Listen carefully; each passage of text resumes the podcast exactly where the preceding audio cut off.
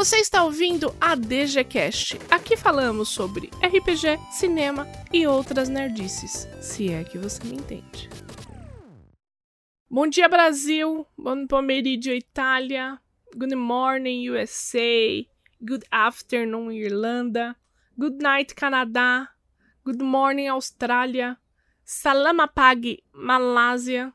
Konnichiwa, Japão. Good morning, Suécia. Boa tarde, África do Sul. Bom dia, Portugal. Guten morning, Alemanha. E Reino Unido, God Save the Queen. Estamos aqui em mais um podcast. Hoje é um podcast bem legal. Hoje estamos com o Jorge. Ele é autor, escritor, mestre, historiador. Vamos falar hoje com o Jorge sobre a história no RPG. Tudo bom, Jorge? Tudo bom, tudo ótimo. Tô aqui tomando um cafezinho com canela. Espero que todos vocês estejam em segurança. A gente está passando por um período um pouquinho complicado. Para quem já me conhece, meu nome é Jorge Valpassos. Eu faço parte do coletivo Lampião Game Studio. Sou autor de alguns jogos, como Ceifadores, Deloyal, Pesadelos Terríveis, Arquivos Paranormais. Também sou professor de História, sou historiador e a nossa conversa aqui vai ser fantástica, porque a gente vai poder conversar sobre as relações entre história e RPG.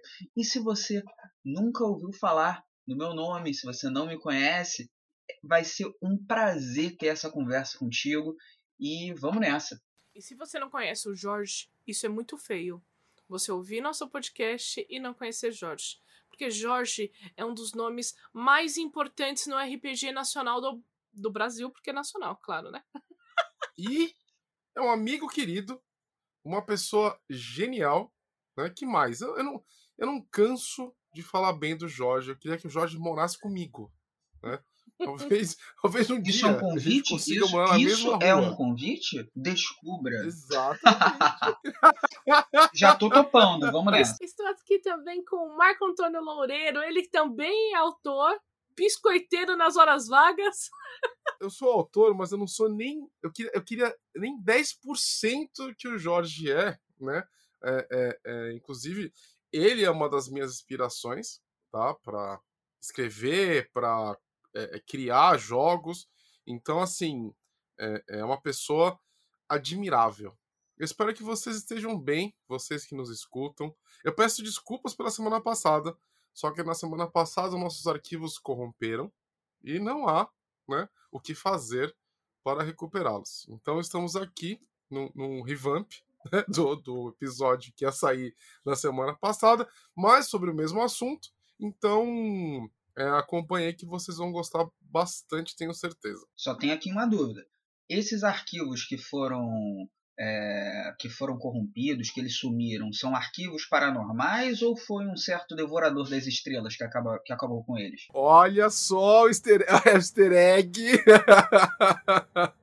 Talvez um, um pouco de cada coisa, não é mesmo? É isso aí. Eu vou começar com a primeira pergunta. Jorge, como você teve a ideia de pegar atos históricos e colocar isso no RPG? Ah, então, é algo que acho que todo mundo faz, né? Vamos até antes mesmo da minha formação universitária, pós-graduação e etc. Acho que todo mundo que já jogou RPG alguma vez na vida, é, começou a narrar, começou a, a criar as suas aventuras, ou começou a jogar com mais regularidade, se é, topou com cenários que lidam com algum tipo de evento histórico. E mais do que isso, às vezes é, a gente jogando, mesmo que seja em um cenário de fantasia, é, revisita conceitos, processos, elementos da história daquele reino, daquela cidade fantástica, daquele universo alienígena, de outros mundos e etc. Vou dar um exemplo super simples. Vamos pensar em um universo que foi um universo de fantasia lá que eu fui apresentado no, nos idos lá da minha infância e adolescência, que é Mistara, né, lá de D&D e etc. Quando eu estava jogando, é, eu era só jogador e tal, e aí o mestre ele decidiu fazer uma determinada aventura que essa aventura se passava no passado do momento que a gente estava jogando a campanha e o que a gente é, decidisse, o que, que os nossos jogadores, o que, que os nossos personagens fizessem naquela aventura iria interferir na continuidade da nossa campanha. Então a gente recebeu meio que umas fichas prontas com alguns personagens que eram relevantes para o passado, até foi legal, porque a gente estava nos níveis iniciais e ganhamos uns personagens com os níveis mais altos, até para a gente ir até aprendendo um pouco mais sobre o que, que seria o, o, desenvolvimento aí dos nossos personagens. Eu era bem novo, iniciante, e o que a gente jogou no que seria um evento do passado, né, no, no cenário do jogo lá de Mistara, é, mexeu na nossa campanha. E isso daí já foi dando insights. Pô, era criança ali, pré-adolescente e tal. E aí depois, com a formação universitária e as pesquisas em torno de educação, que eu levo para a sala de aula também, jogos, aí isso virou algo cada vez mais corriqueiro, né? Não é à toa que o primeiro RPG com publicação editorial que é o The Loyal, que eu escrevi em parceria com o Rafão, lida com isso, né? Meio que uma, uma é, releitura acerca de, de movimentos de sublevação popular contra regimes autoritários. Então, é um processo. Acho que tudo na vida é assim, né, Domi? A gente vai recebendo a, as influências das nossas experiências, com coisas que a gente vai lendo, com os nossos gostos, e é esse caldeirão que vai nos formando. Eu tenho um, um caso bem interessante. Foi quando eu percebi que o Jorge. Foi bem no comecinho, quando a gente estava é, se conhecendo, que ele estava mexendo com história, porque estava eu no Facebook, daí vi uma publicação dele, pipipi, pipipi, pipipi, Plínio Salgado. Ai, meu Deus. Daí, falei, olha lá, boi, Plínio Salgado, não é seu bisavô? Daí o boi levantou, porque ele estava deitado lendo um livro, ele levantou, viu, falou, gente, o que tá acontecendo aqui?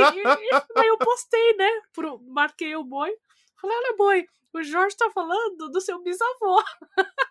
e assim se começou uma relação entre a gente, né? Olha, algumas pessoas próximas a mim falam que eu sou o herdeiro de Slytherin, né?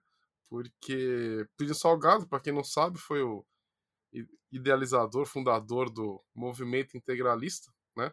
E movimento aí de extrema direita lá na na década de sei lá quando. É... O Jorge vai ser mais preciso que eu.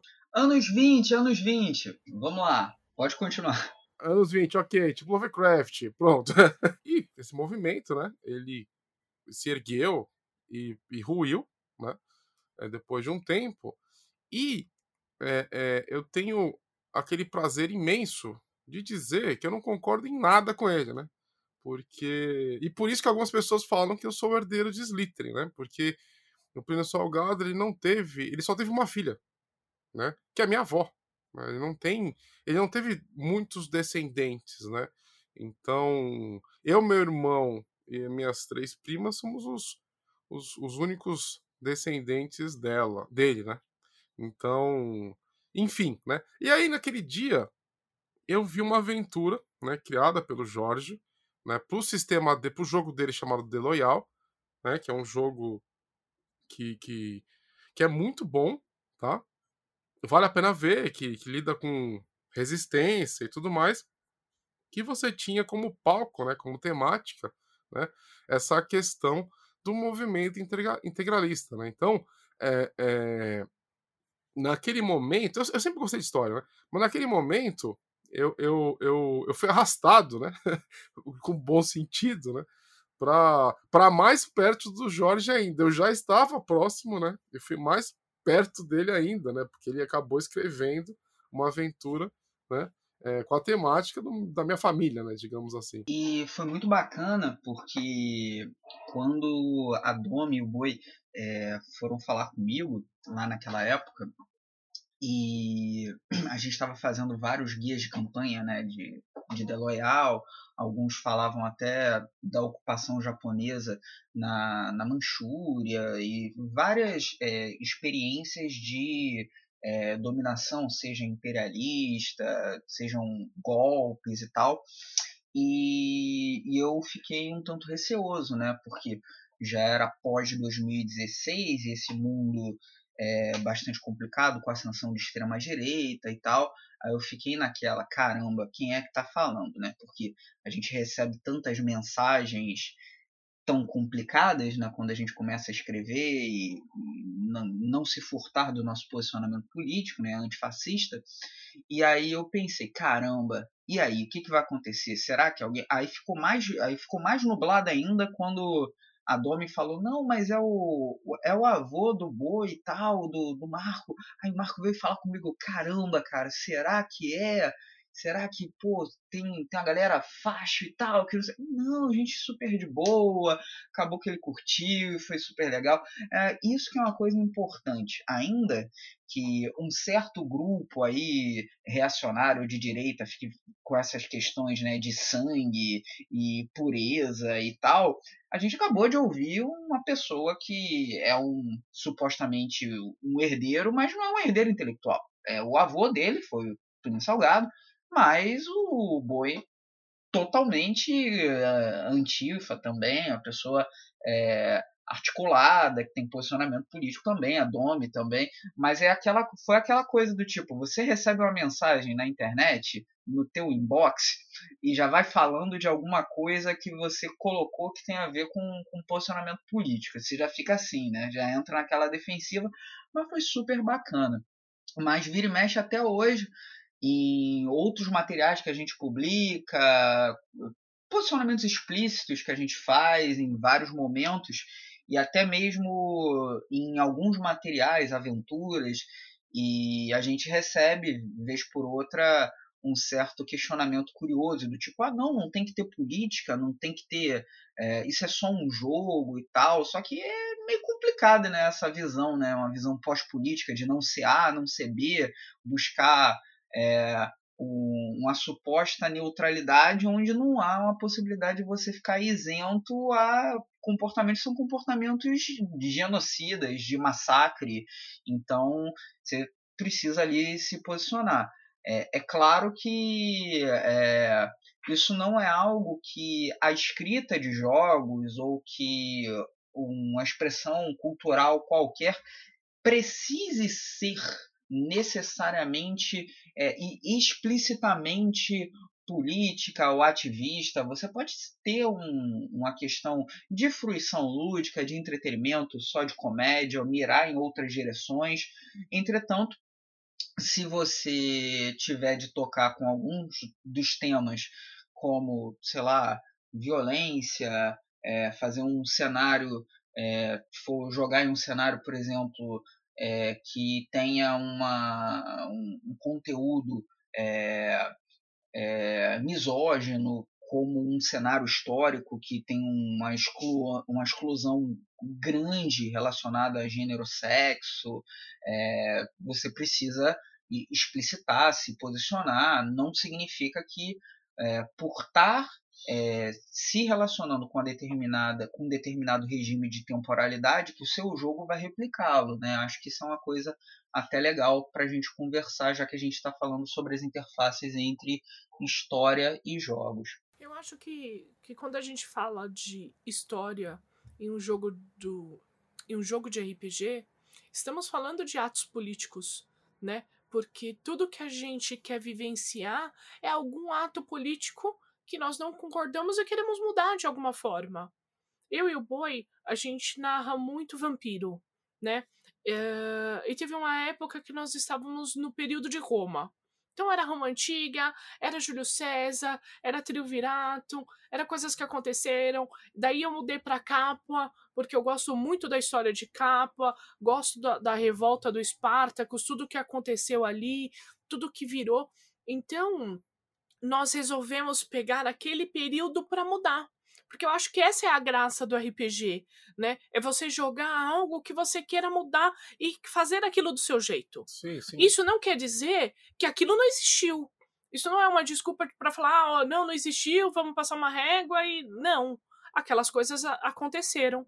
Elas não vão deixar de acontecer só porque você quer mas você pode dar uma, um outro ar para a situação, né? Claro, claro tem, tem uma coisa, Domi, que você tem um, um, trecho da tua narrativa, até te peço perdão por, essa, por esse comentário, mas é, tem muito a ver com teoria da história. E o, o, o nosso objetivo aqui no, no nosso bate-papo é ter uma conversa mais leve, mas enquanto historiador, a gente tem uma certa forma de, de ver o mundo né, por meio do, dos conceitos né, que operacionalizam a nossa própria operação historiográfica que a gente faz enquanto pesquisa, enquanto narra. É, vocês que são produtores de audiovisual, certamente ao é, assistirem a um determinado filme, vocês vão ver com uma determinada lente crítica e analítica distinta de outras pessoas. Isso é algo super comum. Mas você chamou, você me chamou a atenção ao dizer que quando a gente joga a gente tem uma ação política, claro, né? É uma é, todas as relações humanas são atravessadas pela política. Eu achei muito preciso isso porque essa tua fala restitui a política como algo que é partilhado, não é, é, não está apenas nas mãos dos políticos profissionais, por assim dizer, pelos magistrados, pelos, pelas pessoas que foram eleitas, pelos representantes é, e o que, o que o valha. E, e tem um outro ponto que você falou que eu acho que merece muita atenção para a gente estar tá pensando, que é a gente escolhe um, determinado recorte histórico para fazer uma campanha ou para fazer uma aventura, porque a gente é, busca mudança. Tem algumas correntes historiográficas, tem alguns pensadores que pensam na própria é, escrita da história, né? porque é, a história é um campo do conhecimento e esse campo do conhecimento tem muitas formas de se conceber a própria história enquanto uma disciplina. Um dos campos é, de, de inteligibilidade, né, de, de, de compreensão do próprio fazer histórico, diz que os historiadores são chamados a narrar quando as condições que organizavam aquela sociedade, as condições de compreensão sobre o tempo, começam a não fazer mais sentido. O historiador ele é chamado para começar a narrar aquilo que já se apresenta enquanto ruptura, porque enquanto se tem uma continuidade da experiência do tempo e não há uma mudança, você não precisa historicizar. Você só começa a historicizar, você só começa a fazer é, narrativas sobre o que ocorreu a partir do momento que você tem uma dinâmica, que você sabe que o, o estado B é diferente do estado A. Por que, isso é uma coisa interessante? Vamos dar uma olhadinha no mundo que a gente está tá vivendo agora. É, nos últimos anos, um, dois, três, até quatro, até um pouquinho mais, pode pensar nos cinco anos, cada vez é mais comum a gente escutar a seguinte, a seguinte frase: Nossa, daqui a 20 anos os historiadores vão ter muito trabalho para explicar isso que está acontecendo essa, é, esse, é, esse enunciado, essa fala que as pessoas estão cada vez mais dizendo, ó, oh, vai ser cada vez mais difícil para os historiadores, está tá demonstrando que nós estamos em um processo de ruptura. Esse processo de ruptura, eu posso dizer que ele já está já está passando aí por alguns anos, mas é bem comum que sejam décadas para a gente estar tá em um processo de transformações. É, e esses processos de transformações eles só começam a ser experienciados, a gente só começa a sentir quando a gente está vendo que tem processos de mudança. Então a gente chama os historiadores para não não é questão para dar sentido, mas para construir narrativas que comecem a estabelecer uma concatenação desses eventos que parecem dispersos e caóticos. E é esse ordenamento e a própria, é, a própria relação que a gente tem com esse texto, com essa narrativa, que é o que é considerado história, academicamente falando. Então, me chamou muito a atenção que você disse que é quando a gente pensa na mudança, em rupturas, em movimentos em movimento e não no marasmo, quando a gente pensa em processo, a gente está pensando em história. E aí que entra o meu primeiro, o meu primeiro apontamento para você que está tentando é, se relacionar com história na sua aventura de RPG, é lembrar na história enquanto processo.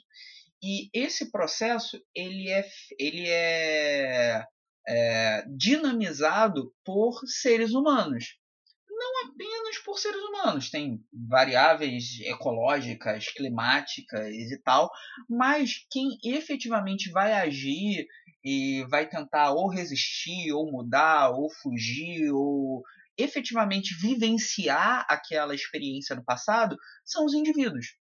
Então, é, esse é o ponto que eu acho muito bacana em toda a narrativa que a Domi disse. Depois eu quero que ela e o Marco falem um pouco mais sobre a experiência de, de Roma com o Vampiro, que é bem interessante, porque é um jogo de intriga política e um cenário que é bastante interessante para a gente pensar nessas questões de, de poder e política, que é ali Roma, República e Império e tal, é de você pensar nos personagens que vão estar tá nessa sua campanha, nessa sua aventura histórica, não como alguém que está jogado num rio do tempo e que você vai inseri-los em uma grande narrativa, mas para que a agência deles efetivamente consiga é, desviar, alterar, acelerar, retardar, é, adensar, travar, construir uma experiência que consiga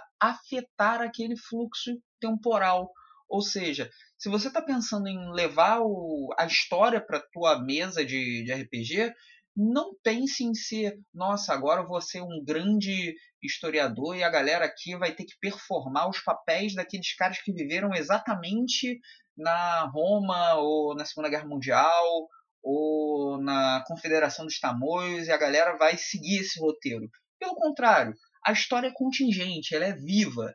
Então você tem que abrir a, as possibilidades para que os jogadores é, se apropriem da sua agência histórica e edifiquem a, as ações e que dinamizem aquele tempo. Então, acho que é mais ou menos por aí a gente continua conversando. Eu quero ouvir mais sobre, sobre essa campanha. Cara, é muito interessante o que você disse, porque foi muito o que aconteceu na nossa mesa. Uhum. Bom, o importante quando você for colocar um período histórico na sua mesa, pelo menos para mim, tá, gente? Eu, Domi, que sou cineasta, não sou historiadora, é, é estudar, tá? Quando eu comecei a narrar em Roma Antiga, eu comecei a ler materiais. Só que eu li materiais que não eram de historiadores, eram materiais é, cinematográficos. Eu busquei a referência do cinema, porque é a coisa mais próxima de mim. Uhum. Então eu tratava Roma como um império. Como império Roma. No período que a gente estava, tá, pessoal? Eu tratava como império. Para mim, Júlio César era um outro tipo de pessoa. E daí vem o meu todo o meu amor e o meu carinho pelo Tiago Martinez, que é uma pessoa que jogou o nosso live, uhum. historiador também, Uh, ele veio, eu fui pedir ajuda, falei, olha, a gente tá, tá com esse projeto, me ajuda aqui. E ele falou assim, olha, antes disso eu quero dar uma aula de história para vocês. Para vocês entenderem. Então nós descobrimos que o nosso período era uma república, sabe? Que o Júlio César ali, ele tá vivendo pela população, que quando Roma estava expandindo os seus territórios, não era simplesmente para conquistar novos povos, era porque Roma tava, tinha muita gente. Eles precisavam de mais espaços. Então foi, cara, foi, foi é, libertador descobrir sim, essas coisas. Sim. E uma coisa muito interessante que o Jorge falou, não é só porque você vai estudar tudo isso que os seus jogadores vão seguir esse roteiro. Os nossos jogadores, eles não seguiram metade do que a gente queria apresentar Exatamente. em Roma, né, Boi? Olha, primeiro também quero agradecer ao Thiago Martinez, que é um ele está nos guiando para entender um pouco mais sobre a, a, o período histórico, né? E, e eu lembro, é, é, antes de falar com ele, né, um dos meus maiores sustos foi quando eu descobri que nós estávamos, nós posicionamos nossa campanha em capa é por conta da série Spartacus, certo?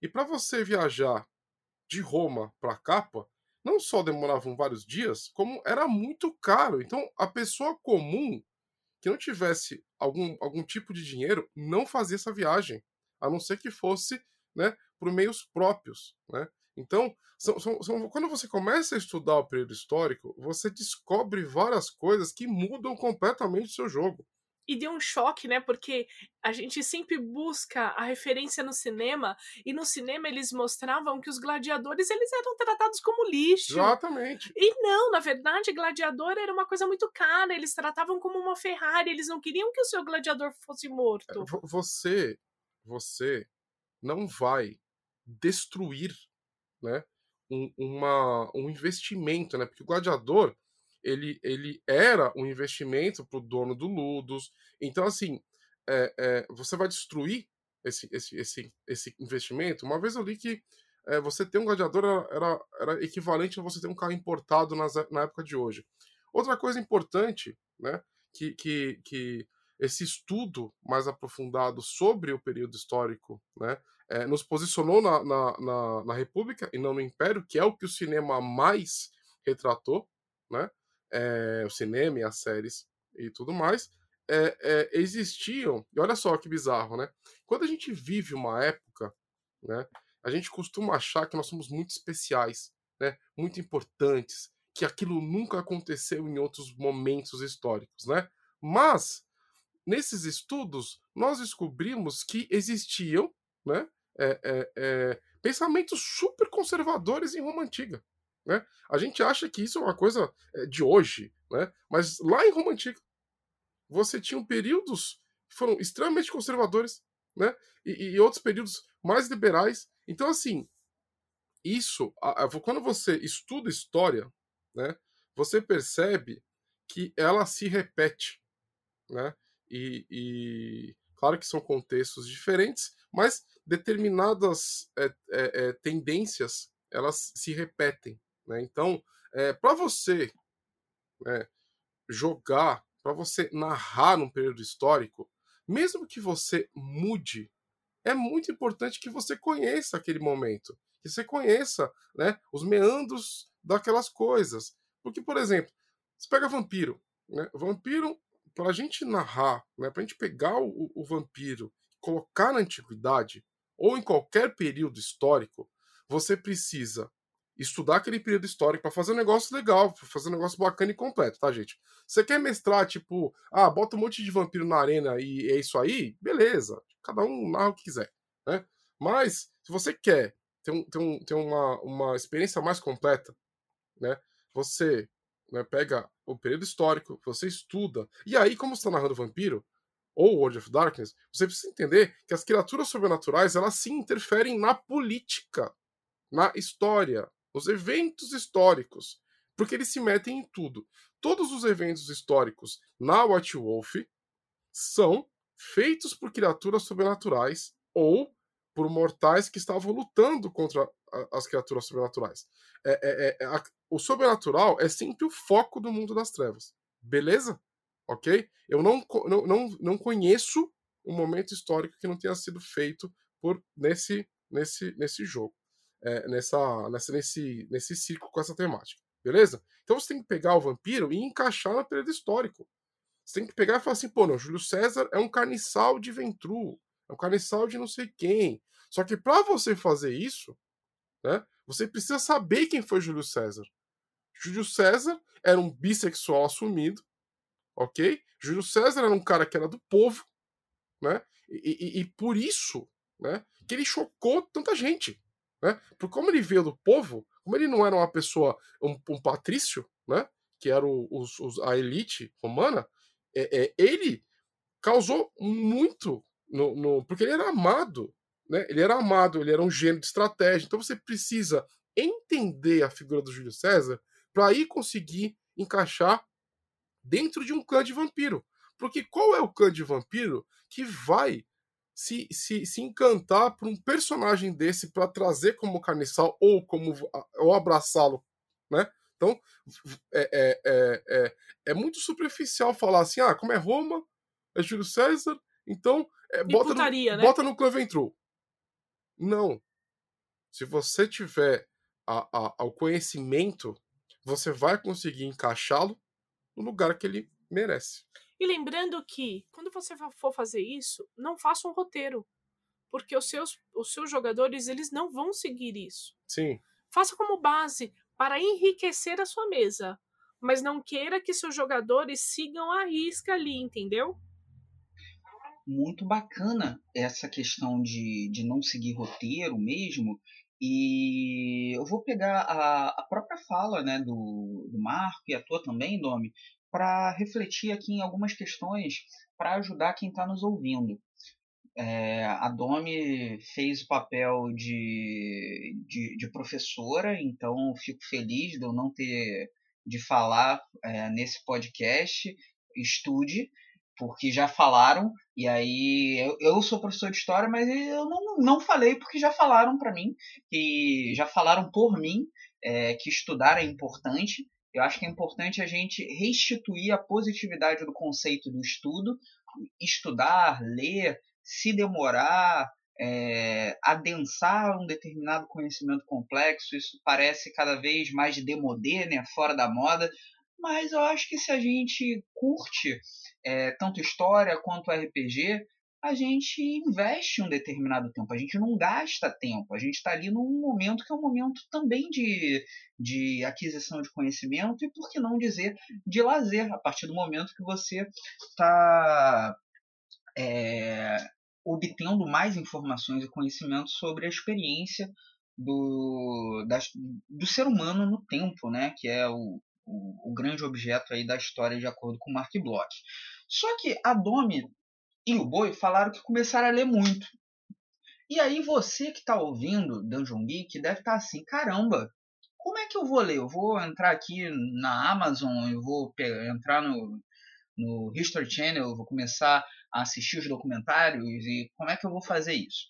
Então, lá no final do programa vão ter ali algumas, algumas dicas, né, algumas é, que eu fiz aqui uma seleção de formas tranquilas de você entrar em alguns temas históricos e se aprofundar, mas busque o seguinte: primeiro, se você vai querer se dedicar a fazer uma campanha em Kemet, né, no, no Egito Antigo, beleza. Você pode sim, sem problema nenhum, abrir uma livraria virtual e buscar os livros sobre Egito Antigo, mas dá uma pesquisada no autor e verifica qual é a formação desse autor e os outros livros que ele já publicou, com quem ele dialoga, onde que ele está inserido, qual é a, a, linha teórica que ele, que ele defende, é, quais são é, as apropriações que ele tem, onde que ele é citado. Por que isso? Porque nós estamos no século XXI e o próprio passado se encontra em disputa. Para gente que é jogador de RPG, tem não é tão incomum ter é, cenários que são chamados de cenários de fantasia medieval, onde esse medieval tem todas as aspas possíveis. E no momento que nós estamos vivendo, há uma série de apropriações desse passado, de um passado supostamente europeu, supostamente branco, supostamente medieval, e que ele começou a se degenerar com o iluminismo e com eh, teorias em torno de uma é, ascensão popular e os, uh, os pensamentos tradicionais cristãos estariam é, em decadência. E há hoje, se você procurar em livrarias como Amazon e etc., e até alguns cenários de RPG também, você vai encontrar discursos que são discursos que projetam determinadas imagens sobre o passado com um fim político para legitimar movimentos de profunda violência, de autoritarismo, de supremacia racial, e isso é algo que, dentro de um nicho de jogos no qual nós fazemos parte, mas a gente pode ir além, pensar em seriado, jogo de videogame, jogo de tabuleiro, card game e tal. Há bolhas desses é, supremacistas que utilizam-se de discursos acerca do passado para legitimar determinadas é, determinados atos de violência. Então, é interessante a gente, ok, vamos comprar livros, vamos ver documentários, vamos ouvir podcasts, vamos é, seguir alguns canais, vamos até ler determinados suplementos de jogos de RPG que se passam na história vamos pensar no próprio Vampiro à Máscara, que tem um suplemento, né? Que tem o Vampiro Dark Ages, né? Que supostamente é o, a ambientação oficial para você jogar vampiro num período medieval. Só que a gente precisa é, entrar nesses textos tentando é, questioná-los se eles estão reiterando uma determinada visão estereotipada que pode servir a um discurso supremacista, ou se a gente pode ter uma apropriação crítica. Exemplos super tranquilos de como a gente coloca a, a, a determinadas visões históricas na nossa, é, no nosso dia a dia. Por exemplo, quando a gente tem uma batalha contra inimigos, a gente, a gente fala com muita facilidade, isso é uma cruzada. E o que, que é uma cruzada? O que, que foi o conceito cruzada no período medieval europeu. É, a gente, quando vai falar que, olha, a gente está num período, entre aspas, de negação da ciência, é um obscurantismo, é uma nova Idade Média, é uma era das trevas, a gente está voltando para uma era medieval. Primeiro que, né, é, eu sou uma pessoa que tenho formação em história, mas felizmente eu tenho um bom conhecimento de física e sei da irreversibilidade do tempo. Então, essa ideia de a gente estar tá voltando para a Idade Média, a, a, a, física não consegue resolver muito bem isso. Então, essa ideia da gente estar tá voltando para o período medieval me parece um pouco estranha, ainda não tem a máquina do tempo. Eu acredito que pela entropia isso vai ser um pouco difícil de ocorrer, pelo menos nos próximos anos. E aí, quando a gente fala que a Idade Média, a Idade das Trevas, é algo, é algo que é o obscurantismo e que as, aí começa a vir um combo, né? As pessoas não tomavam banho na Idade Média, as pessoas eram ignorantes, tacava fogo em bruxa e tal. A gente começa a ser ahistórico, porque as próprias pesquisas históricas demonstram que não, não era bem assim. É, intelectuais em, na, no período medieval. Esse período medieval também precisa ser complexificado, tipo medieval onde? É, medieval é, do, da Europa Ocidental, medieval do Império Muçulmano, do a gente está falando de Rússia de Kiev, né, o que seria meio que a Rússia. A gente está falando idade média é essa? Né? A gente costuma falar de um período medieval como um grande pacote homogêneo e como se todo mundo tivesse experimentado a mesma idade média da mesma forma. E mesmo se a gente observar uma idade média europeia, ela não é uma idade média branca, é, violenta, é, de cavaleiros e, todas essas imagens projetadas acerca do medievo. A gente tem medievalismos, visões sobre o passado. Essas visões a gente também pode ter, pode enxergar pelo relato que o, que o Marco e a Domi acabaram de falar, nas projeções que a gente tem sobre Roma. Ah, era tudo, era uma grande lascividade e o, ou opulência e ostentação, não havia clivagens sociais, não havia nuances. Se a gente for observar para a própria tessitura da narrativa histórica sobre Roma, Roma, durante o século XIX, século XVIII, nos escritos dos cronistas, historiadores, dos pensadores acerca de Roma, se houve todo um processo que ficou até, um, de certa forma, um pouco mais forte ali para o 19 para o 20 de laicização da história romana. De você considerar, uma vez que muitas das inspirações acerca da política, por exemplo, o Senado, é, a ideia de república, é, o, próprio direito romano, várias dessas estruturas estavam sendo é, reapropriadas para a construção do Estado Nacional moderno, os elementos em torno das práticas religiosas, as práticas é, em torno desde leitura de, dos augúrios até mesmo é, as cerimônias e determinados rituais, é, os quais você tinha os cônsules e os senadores como também é, sacerdotes de pessoas que conduziam esses rituais, isso, isso foi escanteado da historiografia, está sendo restituído. A própria ideia do, dos imperadores, né, e depois da reforma do, do Otávio Augusto, é, eles serem é, divinos, né, a ideia deles é, circularem pela, por Roma com um, pintados de branco, a sua própria face, e e deles serem cultuados também. E são vários aspectos da, da, dos, dos elementos votivos e, a, por que não dizer, do sobrenatural presente na rotina né, do, do cidadão romano. Então, essa, essas camadas que a gente tem de pensar na hora de levar para os nossos jogos de RPG, primeiro é, ok, eu vou comprar um livro, vou ler uma série, eu vou, é, vou ler um livro, vou assistir uma série, vou ver um documentário, mas eu vou também pesquisar quais são é, os meandros dessa, dessa produção de documentário, porque temos é, produtores audiovisuais que negligenciam toda a, a historiografia, a pesquisa acadêmica com historiadores que são importantes e basilares para a produção do conhecimento histórico e que fazem esses documentários e livros, desde os guias politicamente incorretos, que são completamente criticáveis por qualquer historiador minimamente honesto, até produções audiovisuais como dos documentários supostamente históricos e pedagógicos da produtora Brasil Paralelo, que são facilmente é, refutados, criticados e analisados com um determinado critério.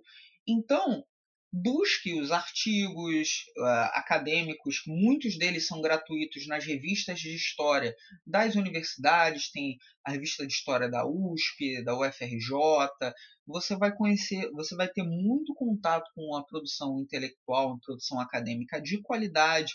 Você vai é, sair um pouco da, de uma produção que às vezes é mais voltada ao entretenimento e vai ter um pouco mais de conhecimento, inclusive, da produção dos nossos acadêmicos. Né? Então, acho que é, é um, um, tipo de caminho interessante. Então, sim, estude, mas busque é, esse determinado critério para que você não reproduza determinados discursos que são extremamente.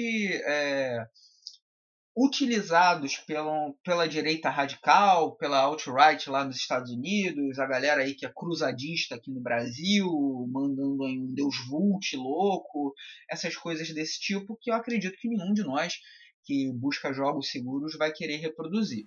Inclusive o próprio fato da campanha que vocês é, narraram, que vocês falaram, que jogaram, é, sublinhar a própria bissexualidade de Júlio César é, e ter essa demanda como um, um elemento positivo para a narrativa histórica já atualiza as questões que são encontráveis, por exemplo, em uma campanha histórica sendo jogada no século XXI. Agora, certamente, talvez, é, certamente, se a gente estivesse pensando em uma campanha é, para pensar em história que fosse jogada lá nos idos do início do, do, RPG de mesa, década de 70, as demandas sociais, questões de gênero, raça é, e classe social seriam outras e dificilmente a gente teria esse tipo de preocupação, essa, é, essa sensibilidade por parte de vocês de estarem destacando essas questões. É, eu acho que as cruzadas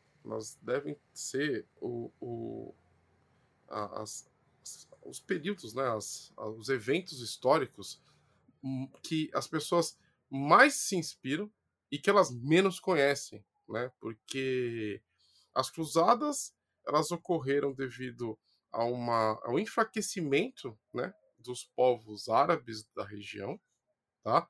E que é, é, nobres ocidentais e a igreja né, se aproveitaram disso, né, para conquistar aquele lugar, né, para saquear, conquistar, como aconteceu em diversas vezes na história. Tá?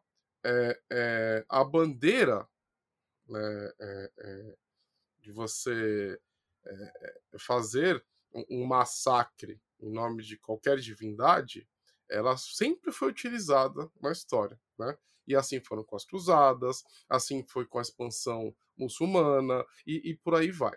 Então, assim, para você compreender um pouco mais o que foram as cruzadas, você precisa se distanciar um pouco do que foi retratado por Hollywood. E olha que somos produtores audiovisuais, tá?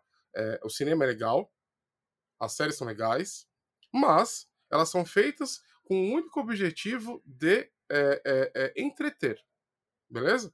E aí, para você entreter, você precisa se afastar um pouco ou muito, dependendo do que você for assistir, da precisão histórica, beleza? Então, a, a, a, eu vejo muito isso, né? É o Deus Vult, mas você não sabe nem o que, que é isso, né? Você, você não, você não estude para você saber o que foram as cruzadas, entendeu? Estude, né? E, e, e entenda que isso foi um movimento é, é, é, planejado posicionado, né? E que teve como a bandeira, né? A, a, a, a bandeira a religião, por quê? Porque precisava, né? Você precisava convencer as pessoas, né? A, a, a irem para o Oriente e morrer, matar. Você precisava fazer isso, né? Então, quem lutava, né? Lá na frente, né, que é a pessoa que morre primeiro, né? Que é a pessoa que é, é, normalmente volta em pedaços, né? De uma guerra, são a, a pessoas que precisam ter uma espécie de convencimento, senão elas não vão se matar por você, né? Então, se cria toda uma, uma, uma, uma, uma ideologia, né? né? Se, se fala assim, ah, todo uma, uma, uma, um convencimento, né? De que aquilo é feito em nome né, de Deus, mas na verdade era algo feito para enriquecer bolsos, meus amigos, né? É, é, é. E por isso que você precisa estudar, por isso que você precisa entender o que aconteceu eu, eu, vejo um Brasil muito ignorante, na verdade eu vejo um mundo ignorante, né? Como que as pessoas elas podem é, é, é, acreditar que a Terra é plana, gente? Sabe? Não, calma, aí a gente tá chegando em um nível. Não, porque assim, é, é, um, é, um, é, uma, é uma falta completa de, de estudo, né? E, gente. Mas aí que tá, boy. Eu não sou ateu. Eu, eu, eu, eu, eu não sou ateu. Eu, eu acredito em Deus.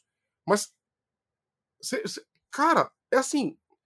O que, é mais difícil para Deus criar? Um universo com todas as leis da física que funcionam ou uma terra plana, tipo um prato, gente? Então, eu acho que é, eu acho que aí é que está um, uma coisa legal e é um potencial muito gostoso em torno do jogo, de uma forma geral, porque quando a gente está jogando, a gente está em um processo de fruição, mas a gente também está investindo um esforço intelectual e por muitas vezes a gente exime o potencial dos jogos, ainda que seja puramente para um momento de entretenimento, para a gente estar tá dando risada, estar tá com os amigos, mas para a gente ressignificar práticas e até dadas visões.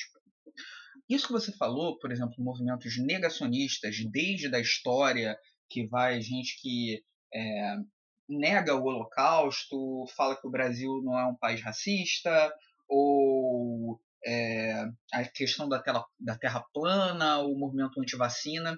Assim, é, pessoas que são que têm uma postura política que realmente desejam é, que visões autoritárias, violentas, genocidas e sem propósito se disseminem, só que a gente tem que sair de uma postura é, reativa e defensiva, tipo, ah, não, como isso pode acontecer? Não é possível.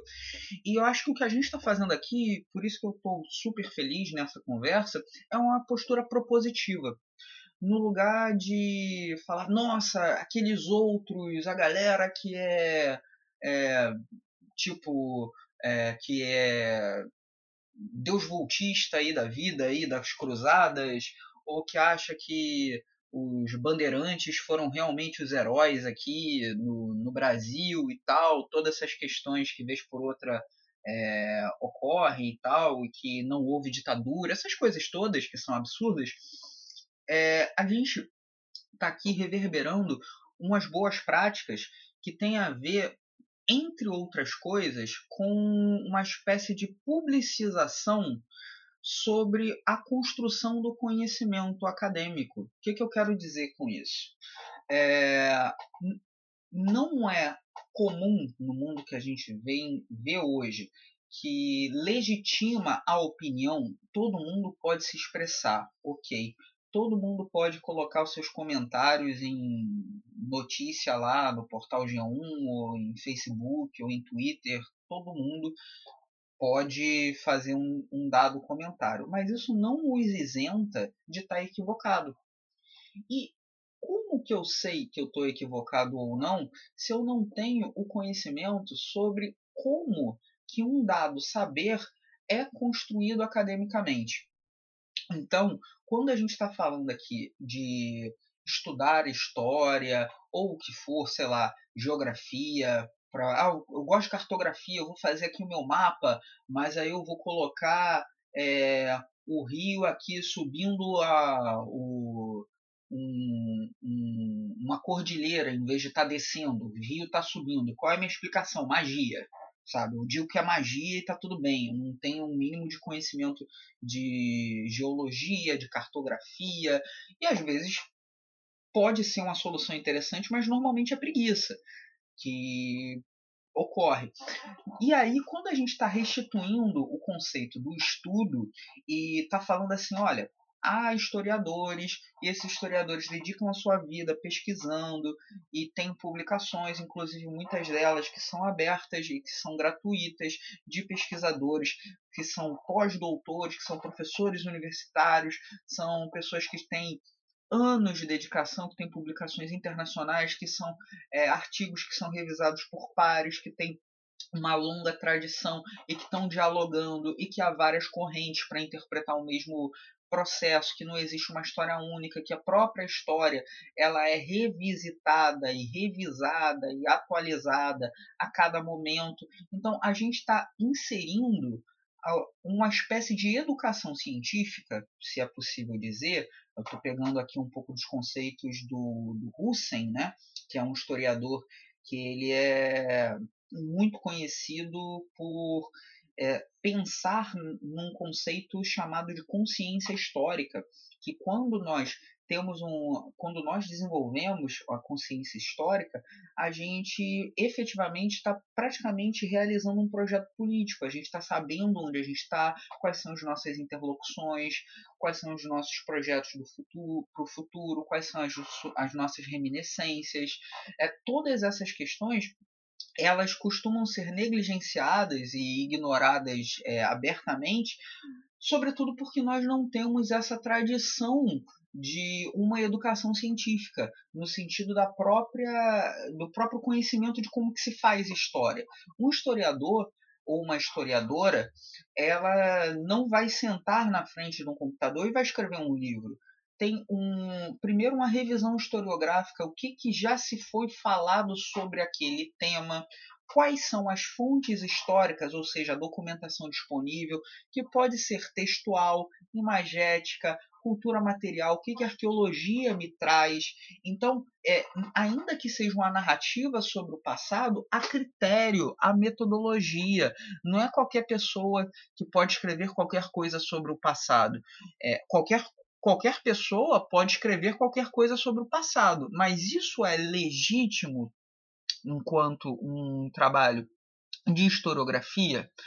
É, da mesma forma, a Terra plana. Eu posso afirmar que a Terra é plana, mas isso é legítimo para um, para uma pesquisa é, de geografia. Então, é, é, esse tipo de, de, de saber que por muitas vezes nesse império de informações e de opiniões e de supostas expressões, fica no segundo plano. O que a gente está falando aqui é que a gente pode sim, não importa a sua idade, não importa se você achava até ontem que não teve golpe em 64, mas você pode aprender e você pode aprender por meio do jogo, jogando, pesquisando, é, sendo tanto um narrador, um mestre ou um jogador. Isso tudo é, não apenas é, vai te colocar em uma posição de você conseguir se apropriar melhor do, do jogo. Por exemplo, eu tenho certeza que vocês, depois que tiveram aula com o Thiago Martinez, se não estiver equivocado,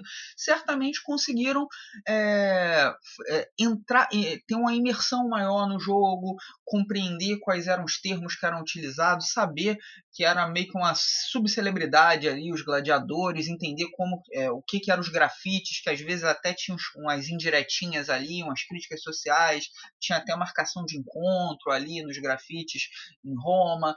Então, várias coisas que vocês foram é, aprendendo e que isso voltou no jogo, você já soube se posicionar melhor. Então, aquele tempo que você está é, investindo é, na sua educação, no seu, na sua no seu aprofundamento sobre aquele, é, sobre aquele momento na história, vai ser revertido em um jogo melhor, um jogo mais complexo, porque o que, que é a, o que, que, é a vida humana se não complexidade? Se a gente pensar que é só matar, andar para frente, matar, andar para frente, a gente estaria jogando outra coisa, e não RPG, né? Eu acho que o RPG ele é uma linguagem lúdica super complexa e, e é por isso que é fascinante. Ô Jorge, é, eu sei que pode parecer um pouco redundante esse novo tópico, mas se você pudesse pontuar coisas importantes que eu, como mestra de RPG, é, deveria seguir para criar uma, uma aventura histórica, quais são as dicas que você me daria? Ah, esse é um ponto que é o ponto ultra didático é, para a galerinha aí, vou dar um tempinho para você pegar o seu lápis e o seu papel e tomar nota. Então, é, imagine o professor Valpassos e é aquele momento que o aluno levanta a mão e pergunta: professor, é para copiar? É para copiar. Seguinte, gente, é, criei aqui alguns tópicos, né? Acho que a gente está tendo aqui um bate-papo, às vezes parece super teórico, a gente está discutindo algo meio complexo, mas é importante ser objetivo. Então, a primeira coisa é delimitar um recorte.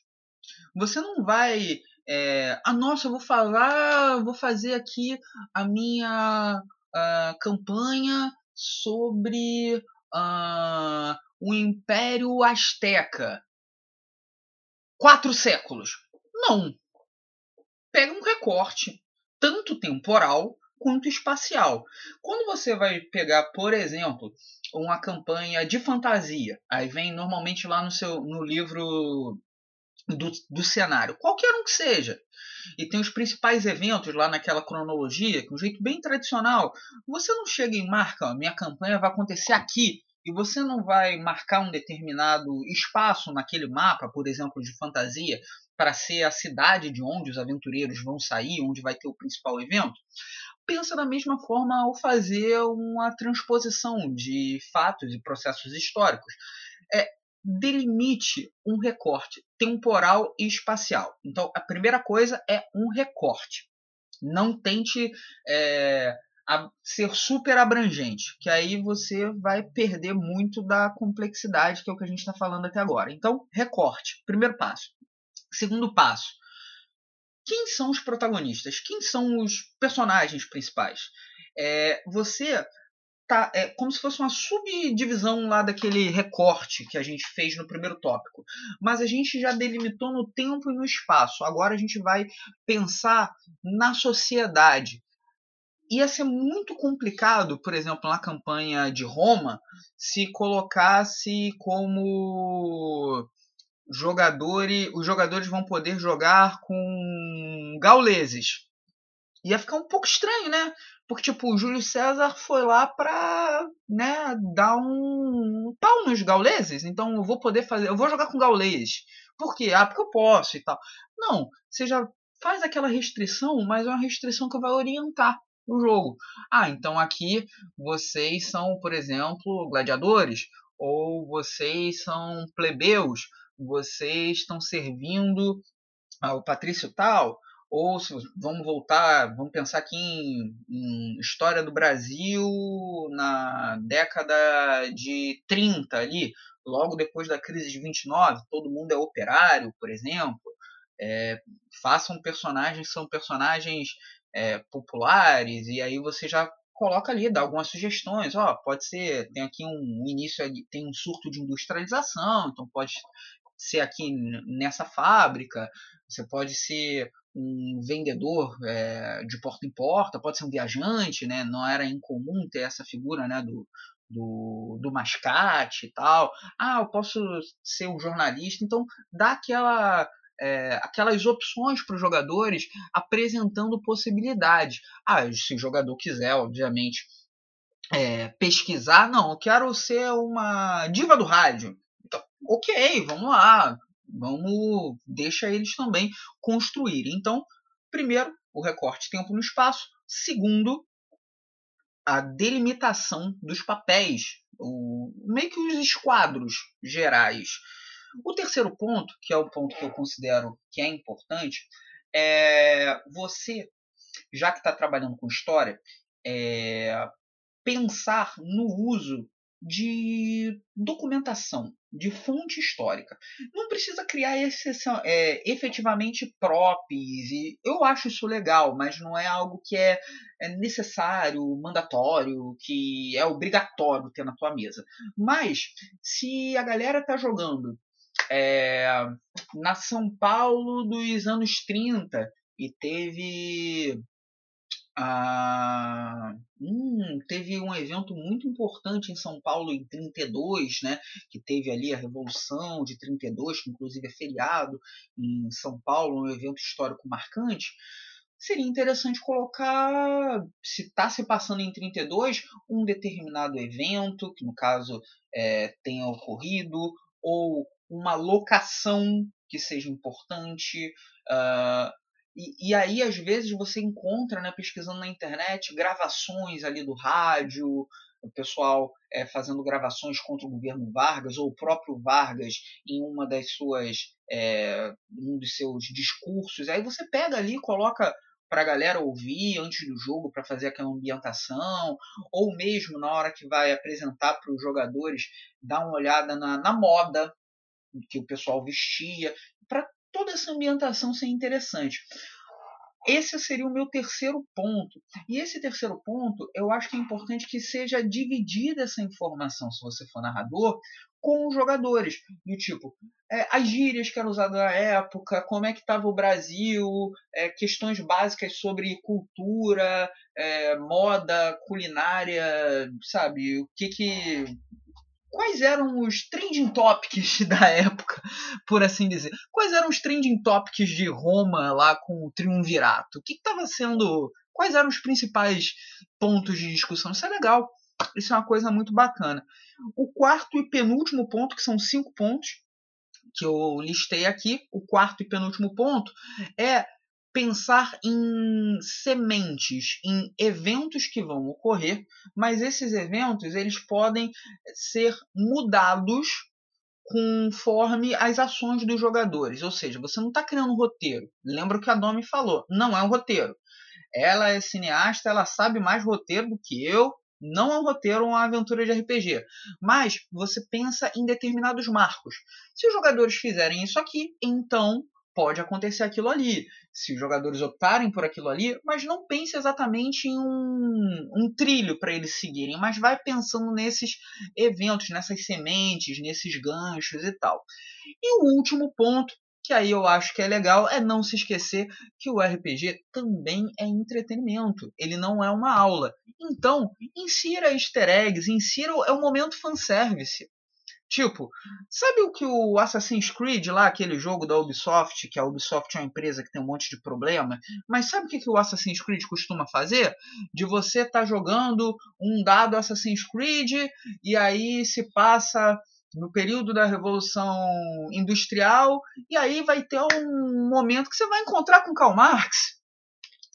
E aí vai ter um momento que você vai encontrar com um, um outro Assassin's Creed lá que vai ter é, algum tipo de é, um grande pirata, né, o, o, Black Flag, aí vai ter um evento que você vai encontrar com um grande pirata não há problema nenhum de colocar homens e mulheres é, que são relevantes para interagir ali com, com seus jogadores. Aí os jogadores vão: caraca, eu agora acabei. Esse cara aqui que passou aqui, ele, sei lá, é, essa mulher é, é a da Lovelace, cara, como assim? Sabe? E depois dá aquele. É, a galera ter aquele estalo. Põe o fanservice. É, eu acho que não há problema nenhum de você colocar é, essas figuras, inclusive botar figuras que são poucos, pouco conhecidas. Por exemplo, é, colocar aqui o Chico da Matilde, né? o Dragão do Mar, que é um, um, personagem da história do Brasil que é pouco conhecido, muito importante para o movimento abolicionista, como coloquei na, na aventura que foi falada no início do, do podcast, ainda que tivesse, é, que fosse apontada lá para a ação integralista brasileira, mas é, o, uma personagem que é muito importante, a Patrícia Galvão, é, a Pagu, para essa aventura, que é uma mulher incrível, ali no início do século XX aqui para o Brasil. Então, é, inserir esses personagens que são personagens históricos como NPCs, como antagonistas, como pessoas que podem ajudar ou que podem ser salvas. Então, inserir esses tipos de, de personagens são personagens interessantes para dar mais complexidade. E esse é o último ponto. Então, vamos lá. Fazer o recorte tempo espacial, fazer um recorte ali das personagens, dar uma olhada nas fontes históricas, dividir as informações com os jogadores e colocar ali um fanservicezinho, uns easter eggs, alguns elementos ali da, da história, personagens, eventos, situações que, que façam com que os jogadores também tenham aquela pegada de caramba, eu acabei de fazer determinada coisa que é um evento importante, ou para o meu cenário de fantasia, né, como eu falei é, que foi a minha experiência que eu, de ter feito um determinado é, de ter jogado um determinado evento que afetou o presente, ou mesmo num cenário histórico que toma o nosso presente como uma referência. Mas, ainda que você siga esses cinco pontos, não se furte de ser criativo pense que há a possibilidade de você pensar de forma contrafactual. Sabe o Philip K. Dick com o Homem do Castelo Alto? O que, que aconteceria com o, a Segunda Guerra Mundial se fosse vencida pelos nazistas? O que, que aconteceria com Roma se fosse derrotada por Cartago?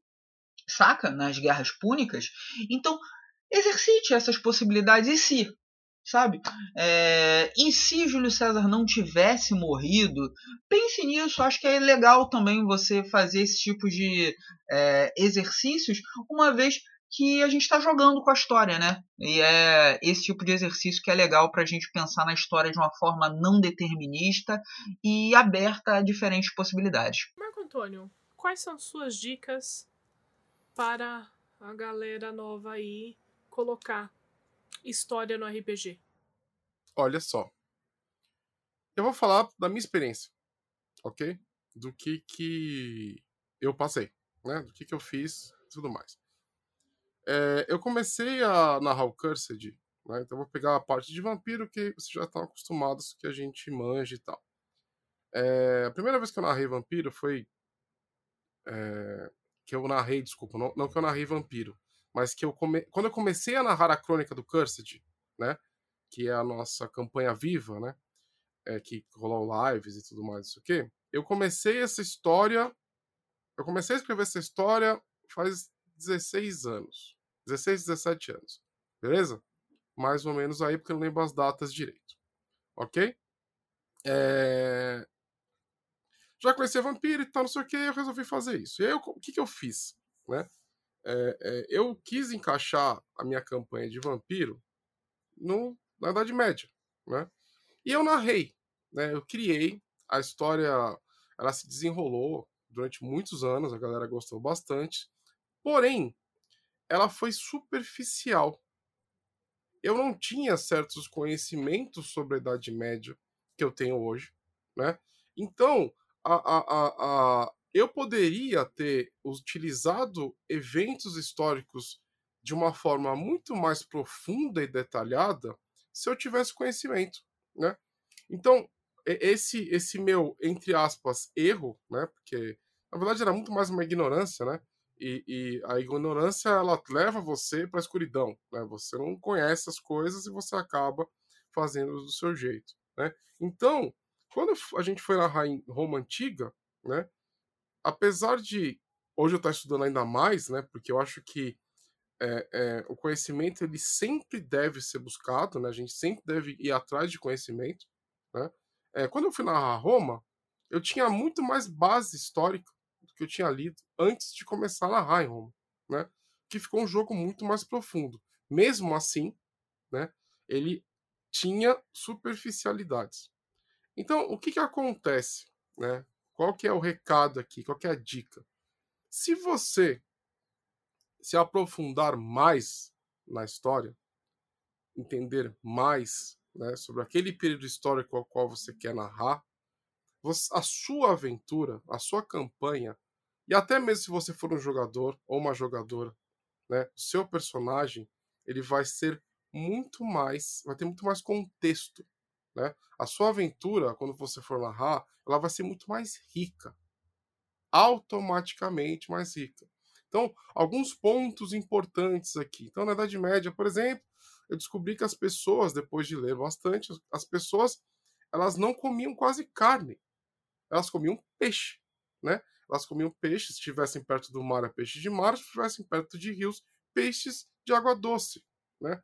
Porque ele, eles eram muito mais baratos, né? Tava ali, era só pescar, né? O gado você precisa cuidar, enfim, tudo mais, isso aqui.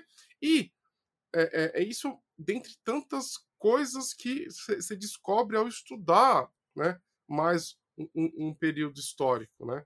É, o, falando um pouco mais sobre o Tiago, o Tiago Martinez, ele me contou né, que, que porque ele é especialista em estudo de cartas é, é de, de, ele estudou muito cartas de padres, né, que estavam catequizando e tudo mais, que isso foi uma coisa que ele estudou bastante. Então, você tinha um período histórico onde você tinha fiandeiras né, na Espanha, e essas fiandeiras elas usavam nos tiares é, é, é, motivos da deusa Minerva. Então você tinha uma carta de um padre, tá, que dizia para aos poucos, né, para você catequizar essas pessoas, você precisava trocar as, as, as orações, as cantigas e tudo mais, não sei o que, para Nossa Senhora. Né? Então, é, é, é, é, um, é um negócio super prático, né? Se você for pensar. A, a pessoa falou assim: ó, não tem como a gente começar a brigar com a pessoa por causa da deusa Minerva. O que a gente faz? Ó, deusa Minerva é muito parecida com Nossa Senhora. Vamos cantar aqui e tal, não sei o quê. E você acaba né, migrando a fé para outro lugar. Então, assim, é, é, é, isso tudo você só consegue se você estudar. Né? Aí você fala para mim, ah, boi, mas eu não gosto muito de ler. Tudo bem, tudo bem. Existem diversos documentários, mas aí eu vou colocar diversas ressalvas também, porque é o seguinte: a internet é uma dádiva e ao mesmo tempo é a maior maldição do ser humano, tá? Porque através da internet coisas, ideias falsas são, são, são promovidas, né? São disseminadas. Então procure sempre, né? documentários que tenham fontes é, é, que são é, que tem embasamento. Eu, eu, eu, vejo muito NetGeo, tá? National Geographic, ela é tipo, sei lá, deve ter um século já de fazer documentário, entendeu? e outras tantas que temos por aí, tá? Para você entender um pouco mais. Eu sou fã do History Channel, né? Eu, eu gosto demais do History Channel. Eu vejo bastante, eu leio e vejo. Então, se você é uma pessoa que, que, que não gosta muito de ler, tudo bem, procure documentário. Na internet também, no YouTube, existem vários canais de história, beleza? Mas aí tome muito cuidado com o YouTube. Não procurem canais né, é, que não tenham embasamento histórico, beleza?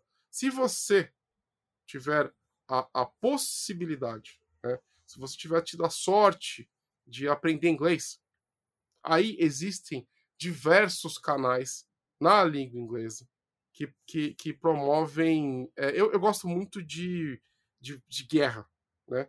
Eu gosto muito de saber o que aconteceu em determinada guerra. Então, eu, eu vejo muito canais estrangeiros de língua inglesa que falam posicionamentos de guerra, como é que aconteceram, como é que determinado general conseguiu vencer uma guerra tipo estratégia, né? E, e tudo mais. Então, é, é, é, estude, Saiba o que aconteceu naquele período.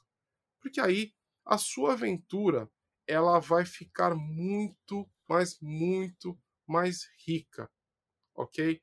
Mesmo que você vá tipo, adicionar outros elementos, que nem vampiros e tudo mais, você sabe como fazer isso, entendeu? É, é, e é só estudando, não, não existe, a não ser que alguém te conte, não existe outra forma de você aprender as coisas, a não ser que você estude e tenha contato com elas. Não seja manipulado, ok?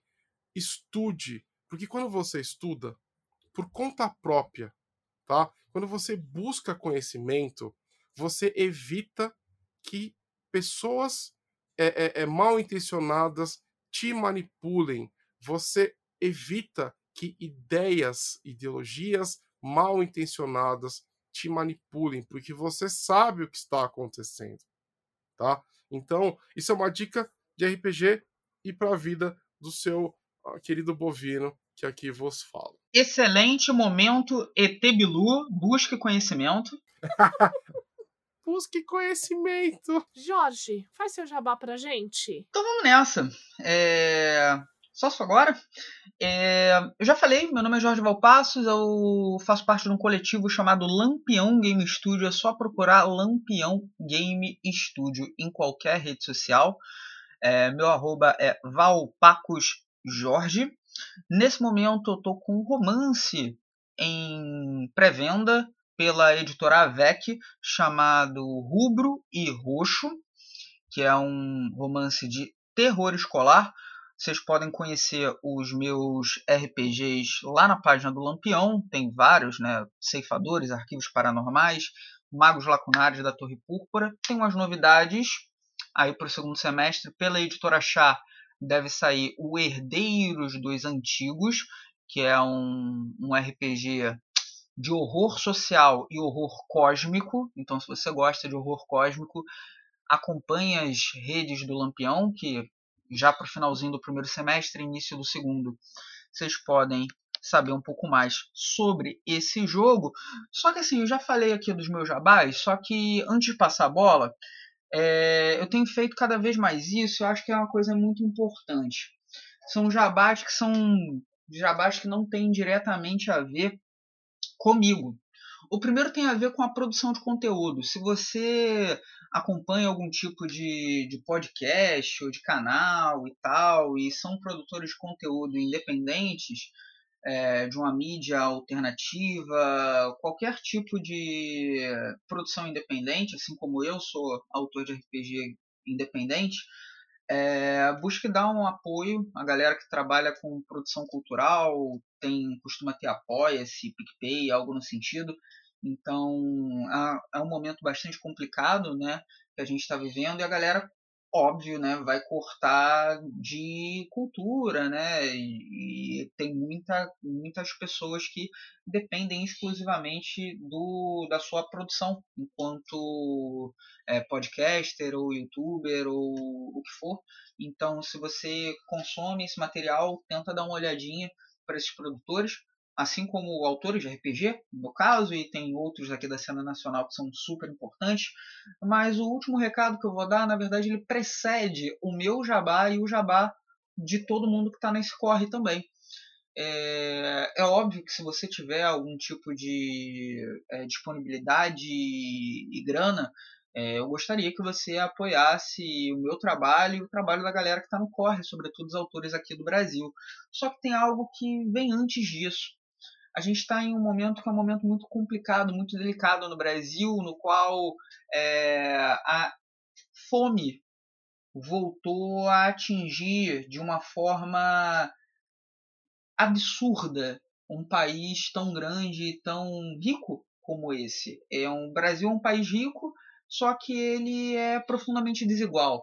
E nos últimos anos, o, as clivagens sociais têm aumentado cada vez mais com a concentração de renda na mão de milionários e bilionários e o Brasil retornando ao mapa da fome com aumento da pobreza, aumento da miséria, maior número de pessoas voltando a ter uma grande dificuldade de colocar o arroz e feijão no prato.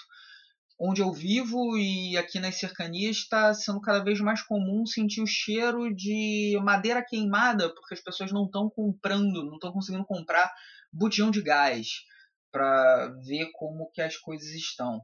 E há uma série de ONGs, há uma série de iniciativas, há uma série de associações que estão recolhendo é, doações para construir tanto cestas básicas quanto efetivamente fazer é, refeições para serem distribuídas às pessoas que estão em situação de rua, as pessoas sem teto.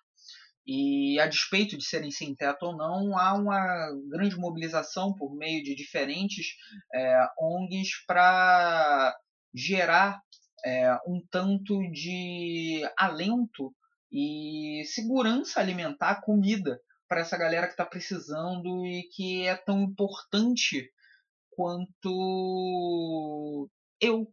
E às vezes a gente escuta o Jorge Valpassos, mas não lembra que do outro lado da rua tem alguém ali que está precisando e tem uma boa galera que está correndo atrás dessa do bem-estar para todos.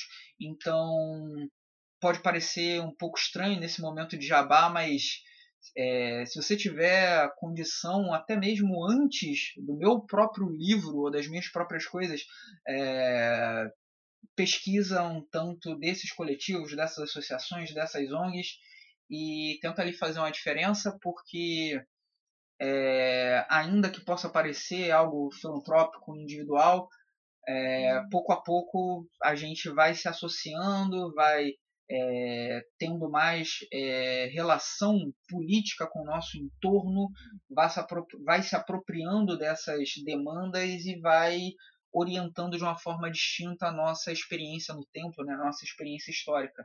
Então, nesse momento aí de jabá, eu tenho feito isso em outros programas, em outros podcasts que eu sou chamado também.